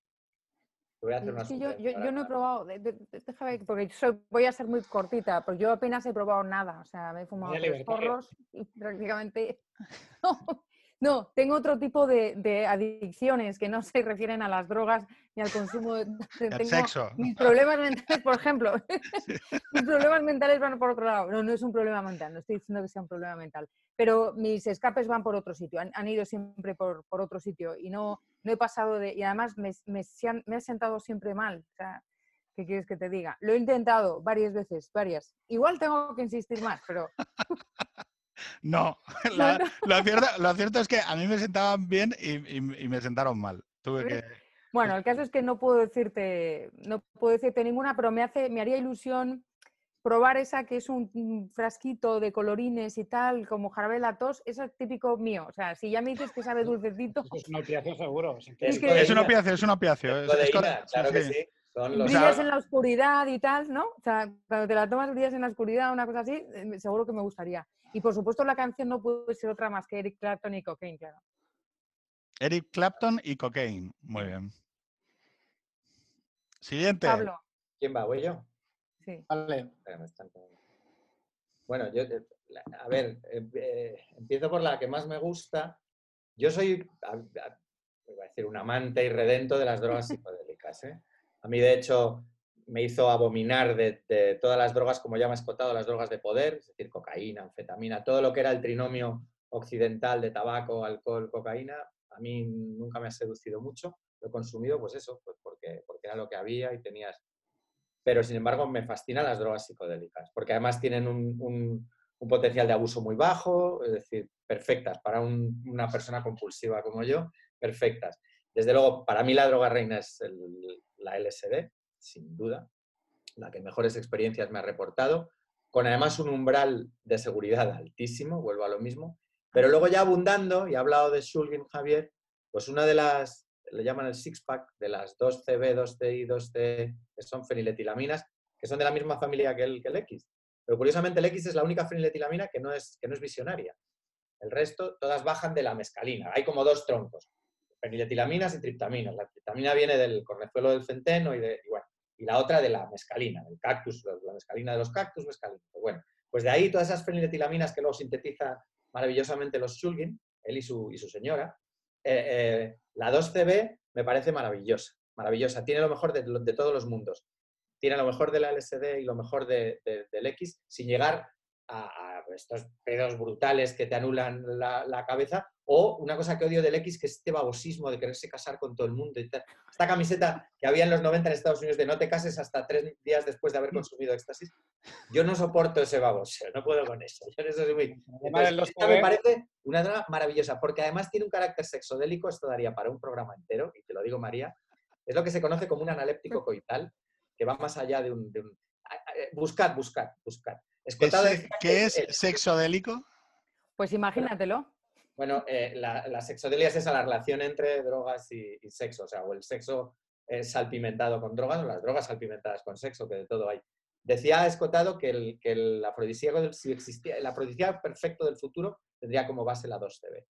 El problema del 2CB, si no me equivoco, Pablo, es que la dosis letal sí que es más, está más cercana a la... Eh, eh, vamos, más que letal, la dosis de pegarte, de, de volverte para atrás. Pero por eso hay que usar, bueno, es decir, tiene que ser dosis mil- milimétricas, vaya, de, pues, como una punta de, de alfiler. Pero para eso están las tanitas de relojero y tal. No me dejáis hablar, que empiezo a entrar en terreno ya de delitos que no han prescrito. ¿Y Porque yo siempre hablo, alardeo mucho, "No, yo cuando yo cultivaba y tal, hago Me quedo, me quedo, me quedo con que, con que la dosis letal es muy pequeña. No, a ver, hay una cosa que se llama el LD50, que eso se aplica a todas las drogas legales. Sinceramente, no queremos, per- que no, queremos perder el oyentes. 50% de la población. Estamos hablando como de móviles. No, no queremos perder oyentes en extremo centro. Dale, Jorge. De- La, adelante, no, no, pero dale, la, Pablo. la canción, la canción de Pablo. No, ¿cuál no es es? una canción. Si se me Ah. admite un libro. Obra, es sí, como- sí, obra artística, obra Soy artística. muy cultureta, ni siquiera artístico. Hay un tipo que se llama Joan Ott, que estaba cómano, además. Es otro drogófilo y, y un, y un coco de estos que escribió una obra que se llama El Farmacoteón, sobre las drogas eh, vegetales y sus efectos. Es decir, es una biblia absoluta sobre, el- sobre las drogas maravillosa, donde habla desde lo químico a los efectos, a- fantástica. Una obra que, insisto, debería estar en las bibliotecas de las escuelas, como libro de es que en esto ya te digo, ahí me sale la cosa socialdemócrata, el Estado educador, el tal, La, la- la- la Las doctrina. bibliotecas, La las bibliotecas doctrina, públicas. ¿verdad? sí. sí, sí. Pues Jorge. Yo voy a, voy a jugar a amarrar el resultado y voy a decir el vino. Preferiblemente vino tinto. Mira, muy grande. Bueno, Oye, mira, ¿has ¿Sabes visto qué? tú que- que- vale, entonces cambio por whisky escocés. Es Ya. interesante porque el- pero los destilados ya se inventan en el siglo XII-XIII con el alambique y todo esto. Pero básicamente civilizaciones del vino y civilizaciones de la cerveza. Y es un poco, tiene que ver con esto que decíamos hace unas semanas de la derecha mediterránea y tal, y todo la- el arco del vino, el arco del Mediterráneo, que es la vid, es una, es una planta que en origen viene de las, de las riberas del Mar Negro, y toda la recepción cultural que va teniendo en Europa y en, y en Oriente Medio va generando unos efectos culturales tremendos y de hecho también resistencias. Porque si ves cosas como las vacantes de Eurípides o, o ves determinadas cosas que pasan en, en Grecia y en Roma, también hay una recepción problemática en su momento del vino. Por ejemplo, ellos mezclaban el vino siempre. Beber vino sin mezclar rebajar, es verdad. era considerado de auténticos junkies en ese momento. Era el peor, uno de los insultos que te podían decir. Entonces se, se mezclaba en unas grandes cráteras de, de cerámica, se mezclaba con, con agua, se mezclaba con resinas. eh, de lo que nos queda hoy, por ejemplo, el vino este para turistas del Resina que tienen en Atenas, que a mí me gusta mucho. Y, pero que es una recepción también problemática. Ahora tenemos asumido que el vino es una cosa cultural nuestra, pero la recepción siempre es problemática porque siempre tienes que tener unos cauces culturales y unos cauces sociales donde, donde te permitan recibirlo. Rusia. ¿Estás en Madrid? eh, Bueno, eh, eh, ¿Estás esto, en Madrid, Jorge? ¿Perdona? ¿Estás en Madrid? Yo estoy en Madrid, sí. ¿Conoces la Fisna en, en Lavapiés? El- Sí, claro. Ah, es que vivo justo al lado ahora y a mí me ha descubierto, porque yo soy de cerveza. Yo además descubrí la cerveza. Me gusta la cerveza, pero entiendo que culturalmente, y aparte es distinto, Sí, la cerveza al final es cabezona, estás meando todo el día, es como... Son, re- son Ya empezamos con los prejuicios. fijaros que esto que acaba, Bueno, pues oye, son otra cosa. esto que acaba hablando Falta la de, obra, Jorge, le falta la obra. Este, no, no, pero un segundo, un segundo. Ahora le dejo a Jorge. Pero esto que hablaba Jorge de la recepción, que me parece muy importante, siempre lo intento explicar con el tema del tabaquismo, del tabaco, ¿no? Eh, una de las restricciones más fuertes que tiene el alcohol es que nosotros hemos normativizado a qué hora se puede consumir, cuándo se puede consumir, si se puede consumir durante las horas de trabajo, durante no. Es verdad que esto ha ido cambiando muchísimo con el tiempo. Eh, no os digo en sitios con pasado industrial lo que bebía la gente eh, para ir a trabajar, ¿no? Pero, pero es cierto que una de las pautas que endurece más en cuanto a los límites personales que uno se pone a la hora de consumir drogas es si esto está socialmente bien visto o no. Yo, si llego a las 9 de la mañana a la cafetería de mi barrio y digo, oiga, póngame un whisky, soy un borracho. Sin embargo, con el tabaco no pasa eso.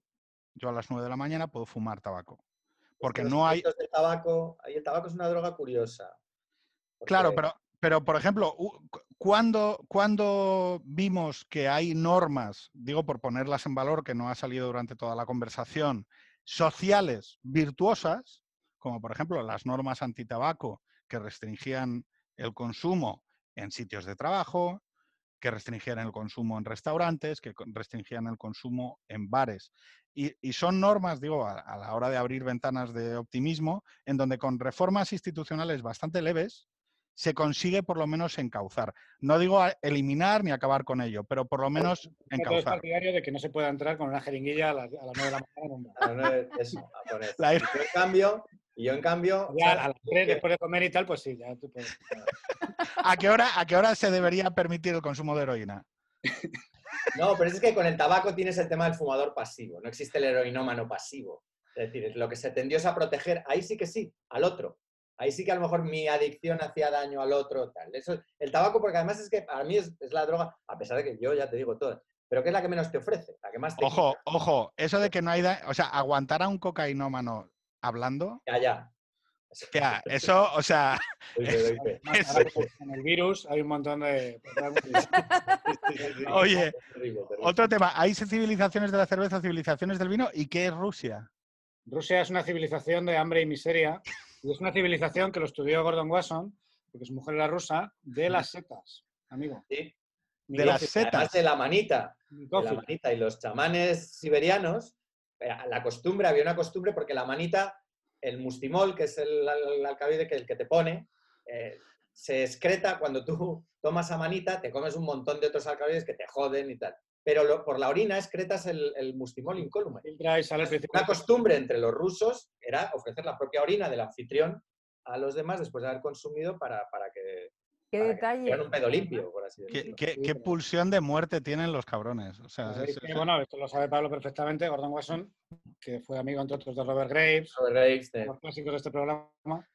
eh, establecía la distinción entre las, las culturas micófilas y micófilas. Micófilas y micófobas, efectivamente. ¿En qué sentido?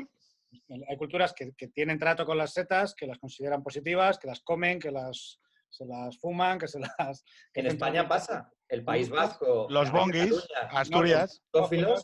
y en cambio, para abajo, en, en la Castilla, la seta de cardo esa infecta y poco más, eh, porque además tienen ese miedo. No, y ahora ya se va mezclando con el tema gastro y tal, que ya se, se consumen más setas, pero culturalmente normalmente el, el campesinado no, no consumía, y sin embargo en otros sitios sí, ¿no? y, también, sí- y también setas con efectos visionarios o alucinógenos. Dicho lo cual, yo ya he dicho el vino, eh, y ahora ya que hemos lanzado el, que hemos lanzado, hemos baiteado a la gente, que ya han, han quitado el programa, la LSD. El LSD. Y también tiene una historia curiosa, la- todos los derivados de la- del ácido lisérgico, que lo ha, lo ha esbozado antes Pablo, que esto también la, la- tesis de la tesis de, de que los, los misterios de la estaban basados en, en, una- en un preparado de ácido lisérgico, vamos, no, en un preparado del hongo que parasita a, la- a los El cornezuelo del centeno. como sí. solo el centeno. Y que con una preparación de disolver las espigas en, en un líquido era lo que se les daba a los, a los mistagogos, a los Y las visiones de Santa Teresa, ahí hay todo un. Exactamente, no- no quería sacarlo. Después de una noche de pasando por unos templos y por unas oscuridades y tal, al, al amanecer tenían, este, este, es- es- eh, tenían esta experiencia común a muchas experiencias alucinógenas, que es la pequeña muerte, y luego este renacer al amanecer, cuando, cuando sale el sol y dices, ah, si no me he muerto, está, está todo ahí. El LSD, ¿qué es, lo, qué, qué es lo que extraéis del LSD? ¿Como aprendizaje o como experiencia? Y ahora nada, porque... porque- Yo, no- yo- yo lo del aprendizaje me parece, de verdad, es que a mí cuando viene, yo cuando he tenido sesiones con setas y tal, me ha so- el chamán con el tambor me ha sobrado siempre. Respeto muchísimo, ¿eh? Esa visión sacramental, y esto de que, por ejemplo, con, con la mescalina el vómito te limpia, no. Hay alcaloides eméticos que te joden el viaje, pues vomitas. Yo me tomo un primperán. Pero Dejemos en paz, Todos los gurús- que conocí eran unos chuflas. Y al final es que son... Y luego te pasa como Nacho Vidal, que acaba Ah, chupando sapos y se palma uno. No, no, yo de eso he abominado. Luego Creo esa manía de, pues eso, ¿no? De poner amuletos tibetanos de jampa, con los amuletos tibetanos. que, que yo lo respeto mucho y es verdad que te lleva a eso. Es decir, al final, el despertar del hongo, cuando lees todo, todos acaban un poco empapados. de- ¿Por qué? Pican y... y- Lo- mi pregunta, mi, es pre- es pregunta, mi es pregunta cerca que he estado de Dios. Estoy convencido de ello, pero no me ha hecho creer en Dios. mi pregunta es un poco eso, ¿no? Es decir, si, mm, si en realidad esa, la, la- la- la búsqueda de esas experiencias, em, porque por ejemplo, cuando tú has dicho antes, no, no, no juzguemos moralmente el, el consumo de drogas, ¿no? Eh, es un hecho recreativo más, como jugar a la co- videoconsola o como tal. Bueno, eh, hay un riesgo, hay, un, hay una aceptación de un hecho que no está normativizado en la sociedad y que por lo tanto es transgresor per se, y por lo tanto hay una búsqueda de algo más que ver un partido de fútbol. Lo que yo que invocaba con la pregunta es, o sea, mm, ¿creéis que cuando alguien consume drogas de una manera eh, más allá del junkie que está tratando de curarse de un trauma o más allá de tal, hay una búsqueda trascendente de propósito o simplemente es En algunos casos sí, y es lo que te digo, me parece... Mira, otra cosa que, que se tendía es a pensar que los psicodélicos, sobre todo en, en Sudamérica, que es donde está el, el- el mayor consumo de drogas psicodélicas de origen vegetal, que solo era sacramental y en actos de... Y no es cierto. Los huicholes, además de que María Sabina consumiera y en las... tenían un uso recreativo. Lo que pasa es que tenían un uso recreativo puntual, en eventos, en tal, no iban piojos todo el día de hongos. Pero Es no es cierto que que- solo se reservara para... Tiene que ver, Pablo, con una cosa que has apuntado antes también, que es el hecho de que, oye, cuando un código eh, legislativo prohíbe algo, no es porque no se haga, es porque se hace. Claro, si no se Hombre, prohibiría. No, es que no había homosexuales en tal sitio porque estaba prohibidísimo. ¿Por qué estaba prohibidísimo? Porque lo había. Claro. ¿Por qué lo van a prohibir? No, pero hay, hay una Entonces, cosa. Sí, pero todas las sociedades, todas las sociedades que conocemos prohíben el incesto y el asesinato y, Claro, y no, la- no- no las consideramos virtuosas porque existan. Ya, pero existen. Ya, bueno. no- o sea, no, si no existieran, no se prohibirían. Se prohíben porque yo- ninguna civilización prohíbe, no sé, pues, pues cortar las orejas a un burro y, y subirte y pintarlo de rojo. Nadie- bueno, pues, Nadie lo hace. No, pero que, que quería decir algo eh, de la pregunta de, de Pedro y de lo, lo que estáis comentando de los rituales y tal. Hay un libro de un psiquiatra que se llama, bueno, es el tipo de la inteligencia emocional, Daniel Goldman, Sí. publicó mm, antes de que entrara en todo ese vorágine de la inteligencia emocional y todas esas cosas, publicó un librito chiquitito que se llamaba Los estados alterados de conciencia. Porque lo que hizo Escotado de experimentar y lo que Pablo tal vez ha hecho también experimentando con diferentes drogas no es una Tal cosa vez, sí, tal vez. súper mega extraña. O sea, el- eh, eh, los psiquiatras en un momento dado lo hacían como, como una de las opciones para investigar los estados alterados de conciencia. Y yo entiendo que una persona o que determinadas, determinados grupos de personas pueden querer ver más allá o tener una concepción determinada de la trascendencia eh, cuando están en un estado alterado de conciencia, eh, al que se llega, no exactamente igual, ¿eh? no estoy diciendo que se llegue igual, pero cuando meditas, por ejemplo, en la meditación zen, estás en un estado alterado de conciencia que no de tiene... pitches al bailar Por ejemplo, también, ¿no? Y, probablemente para divertirte, para tener cierto tipo de diversión, el, el alcanzar ese estado alterado también es divertido, o sea, también es bueno, forma parte pero- de, de ello. pero- Nada más. o sea, Pero también, por ejemplo, pues eso, el LSD o, lo- o este tipo de drogas, o la mescalina o todo este tipo de drogas, tienen un potencial en, un- en una cultura de ocio de masas, pues porque no... Porque No son drogas de abuso. ahí, porque tienen unas, tienen unas longitudes de toma muy largas, porque, porque te, puede, te lo puedes pasar bien y te lo puedes pasar mal. Y en realidad, pues la gente pues, normalmente pues, prefiere drogas sintéticas, que son más seguras en ese sentido, o sencillamente pues, eso, la triada de alcohol, tabaco y cocaína, o de- porque son más mecánicas. Entonces, quiero decir que, por ejemplo, el LSD es una droga que, la, que- que- que la sociedad ha demostrado que la gente se autorregula muy bien, porque nadie está tomando LSD todos los días. Bueno, sí, eh, Un potencial siempre, de abuso muy bajo, claro. siempre hay gente que tiene, que tiene trastornos mentales. Y se autoprotege con la tolerancia que has un problema de comentado. salud pública por eso, porque nadie, está, na- nadie se somete a un viaje de tripi todos los días, porque es imposible. Y además, la propia sustancia, con esa, que tiene una propiedad que se llama la, tole- la tolerancia y además tolerancia cruzada. Si te pones tres días, va a dejar de hacer efecto. Entonces, pero bueno, o sea, y- eso sucede como con el Botox. El Botox es. Ah, lo es- de, ah, lo de las. Lo de El Botox- las. el Botox sí que, por cierto, Oye, es yo el. Botox lo tolerancia, de verdad, o sea, por lo visto, según me cuentan, los bo- el Botox, que- yo eso lo prohibiría. O sea, eh, eso de ¿En meterte serio? una eso de meterte una toxina de un cerdo en, en- debajo de la, de la Mira piel tú por dónde. ¿Por subcutánea me da un mal rollo. ¿Por qué está permitido agredir tu cuerpo metiéndote toxina botulínica y no está permitido meterte una raya de coca, por ejemplo? O, o porque está una cosa bien vista y otra cosa mal vista. Pues ponerte ¿Quiere- Botox, pero si no conduces luego. ¿Queréis que hablemos de la cirugía estética? ¿De dónde hay que regular la cirugía estética y qué niveles habría que plantearse? Que hay sociedades como la brasileña o, o la tailandesa que han, que han sobrepasado los límites de la razonabilidad en cuanto a número de operaciones. Pero claro, es un poco lo que... Debería haber un extremo centro de eso. Bueno, eh, pero fíjate que, o sea, en España, no sé si os acordáis que con el boom... Se nos ha ido Pablo. Sí, pero no te preocupes porque le voy a escribir. Vale. En, el, en España, con el volumen de, de- con la burbuja económica, no sé si os acordáis, pero hubo un boom de operaciones de pecho. O sea, la gente, había, un boom, había una burbuja económica que causaba también una burbuja de operaciones de cirugía estética. Los muy jóvenes que, que era un regalo de los padres. Sí, sí, con 20 años, tacatá. Sí. Sí, sí, es verdad, es verdad. Y, y luego lo de em, los traumas porque tienes una nariz más grande o porque tienes una oreja más no sé qué o porque todas esas cosas, eh, pasamos de afinarte un poquito la nariz a, bueno, ya que estoy, además los médicos ahí lo hicieron con mucha cabeza, te decían, bueno, ya que estás, mira, te arreglo un poquito la nariz, te subo un poquito las cejas, te bajo no sé qué, te quito de aquí, te pongo allá y te dejo como nueva. Y la gente lo compraba y ahí están. Ahí Oye, están. Tenemos-. Tenemos que acabar con, el, con la obra de Jorge, que nos queda solo eso. Sí. A ver, yo, claro, cuando tiene 20 años hay un montón de cosas que tienen que ver con esto, ¿no? Desde la- el almuerzo desnudo de Burroughs, que es un absoluto coñazo. Eh, yo que sé, pelis como Transpotting en su momento, luego, claro, yo la, la he vuelto a ver ya de mayor y... y- La disculpad, es que estoy de mudanza y la conexión se va y se viene. Nota que eres el de las drogas porque tienes una tienes una estrato, un Stratocaster detrás. Bueno, ahí comparto pasión, nada que ver con, con el queridísimo hijo de mi queridísima amiga María. Sí, sí, sí, ya nos ha explicado que hicisteis el vídeo musical que se emitió de y la se proyectó ¿eh? sobre, sobre el edificio de De- Telefónica.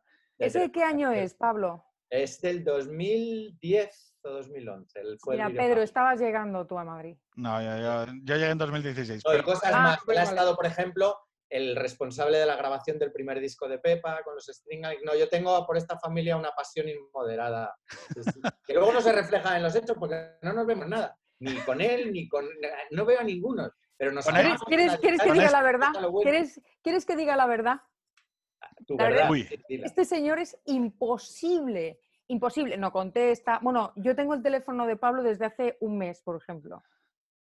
Y le conozco desde hace años. Sí, años. no, es que soy O sea, abomino de todo. Yo lo del móvil me, parece una intrusión tremenda. luego Pues es te- imposible quedar con él. O sea, Pues yo tengo que aceptar, tío, yo tengo que aceptar que le he escrito hoy a las 12, me ha mandado cuatro notas de voz, Pero le nota ma- de voz. Yo le he mandado otras tres, me Soy ha fascinado por... completamente. porque a mí me el encanta- del tambor ni el WhatsApp. Pero, pero a ver, que tenía Jorge, que tenía que si no se nos va a ir esto, Sí, que tenía Jorge que acabar con eh, la obra, El amor del desnudo, Trainspotting, eh, Eh, a ver, te estaba dando ahí un poco de bullshit, porque en realidad de todo eso que queda, pues, Almuerzo desnudo es un coñazo, eh, una peli que yo la he visto después y, no he- y bueno, sí, la puedo- envejece muy mal. No, no no aguanta muy bien. Eh, ¿Qué te voy a decir? Pues por, por no alejarnos del tópico, te puedo decir Heroine de, de la Velvet y de Lou Reed, sobre todo la versión de- del Rock and Roll Animal, que me gusta más porque es más rockera. Eh, y luego también representa una época en la que todo eso se, se romantizó mucho, se- porque bueno, este, se hacía sacar al, al escenario en camilla y la, todo esto la, la idea del, del como figura romántica, ¿no? que también eso hizo bastante daño, Sí. pero que ha dejado obras que bueno, que todavía algunas las puedes, no todas, pero algunas las puedes revisar y no están mal. Eh, y lo dejaría ahí, porque es que hay una, eh, hay una literatura sobre esto enorme, pero, pero ¿qué queda de todo eso? Aldous Huxley tiene muchísimo escrito sobre esto, eh, joder, no sé, hay un montón de cosas, pero ¿qué queda? Bueno, pues no, todo. Pues señores, un verdadero placer. No hemos hablado de Antonio Vegas, no hemos hablado de los de, los, de Antonio de, ah, de los fallecidos cantantes de pop rock español que parece que cayeron en secuencia. Nos hemos dejado muchas cosas, pero ha sido muy agradable. Yo creo que nos podemos, no sé, ¿qué, qué hito nos ponemos? Después del verano podemos hacer otra. Podemos Y- hacer uno de, de ¿cuánto caídas por la droga, o sea, de, de gente caída. O sea, esa idea de los. Se me, ha quedado, se, me ha, se me ha quedado corto el tema del arte y la droga, porque hay una idea que ha lanzado aquí Jorge eh, sobre la insustancialidad de las producciones artísticas basadas en las No es drogas. insustancial. El problema es que es la creatividad luego hay que, hay que volver al día siguiente con una podadora. y- Pues no, no necesariamente. Vosotros no sé si llegasteis a conocer al Rebe, al reverendo, a Ángel Muñoz. Y- bueno, no personalmente, pero sí. sí. Yo sí, por, por, Por sus obras. familia, por, mani- por familia política sí le conocí, por los Summers y tal. Le Sí. conocí relativamente bastante. Y, y el tipo iba hasta aquí, hasta aquí de alcohol y, y su producción era maravillosa. Tocaba que te mueres. lo Ah, Hay gente, oye, artistas de jazz que... Los discos de Clapton, con mucha diferencia, son de cuando estaba peor. Exactamente, A ver, yo ahí no sé si estoy, o sea, creo que efectivamente, sobre todo las drogas psicodélicas, te llevan a crear grandes obras, pero no mientras estás puesto, sino quizás en la meseta o en la bajada. Es decir, esto si no es el episodio de Los Simpson, esto de la legalización de la marihuana, que da el concierto, se cree que está tocando de puta madre y está aberrando con la guitarra. Algo de eso hay, es verdad. Las- la- todas las obras creadas durante, eh, quizás sí que adolezcan de calidad artística. Un poco, hombre, tienen esa, pero lo ves como... No, no, si yo iba más al hecho de, eh, eh, aquí ya estamos eh, derivando, pero yo iba más al hecho de cómo hay cosas que yo con 20 años, como la peli Trainspotting, consumía en una especie de como de, oh, qué mundo más eh, hedonista, qué guay, hay algo a explorar ahí, ¿vale? Y que ahora con 40, eh, la, la verdad es que lo- el objeto, se, o sea, es como. ¿Sabes? Pero No, o los, sea, los consérvalo, chicos, los chicos, los chicos de Consérvalo, 20 consérvalo. tienen su propio trainspotting. Es decir, Claro, yo, no, no, pero sí, por eso yo lo soy digo. o sea, anterior a tu generación y tengo mi propio trainspotting. O sea, cada uno tiene su como concepto, trainspotting como concepto. sí, sí, sí, sí. Todos Sí, tenemos es ese, ese pasado, no momento. tengo un video- sí, claro que Creo que es- sí. Cuadro- llama supongo que cuadrofenia, cuadrofenia. Eh, Es anterior a mí un poquito, ¿eh? No, pero digo que, que cuadrofenia en, en un periodo En su anterior, momento. Sí, sí, hablando, sí. De las, hablando de los jóvenes consumiendo pastillas y las, Claro. Y las anfetaminas y demás, ¿no? Pero que es verdad que son cosas que quizá muy asociadas a la juventud. Las anfetaminas no hemos hablado, pero la juventud burguesa en los 50 y los Es 60, que te digo, ahí hay. un culo para estudiar y, y- y para no estudiar. Perdón, y to- todas las anoréxicas, sí, todas sí. las anoréxicas hemos tomado anfetas. Y por no hablar del uso, del uso en determinadas profesiones como algo que tienes que tomar porque si no, no puedes. Rosio se tomaban fetal, bajaba la persiana y estaba tres días escribiendo. Pues señores, eh, quedamos para después del verano, vemos si, se ha, Hecho. vemos si se ha legalizado alguna droga y, y en todo caso lo celebramos. ¿Vale? Muy bien. Venga, Un placer, muchas gracias a todos. Venga, Un abrazo. Adeu. niña, un besazo. Hasta luego. Ahora te escribo.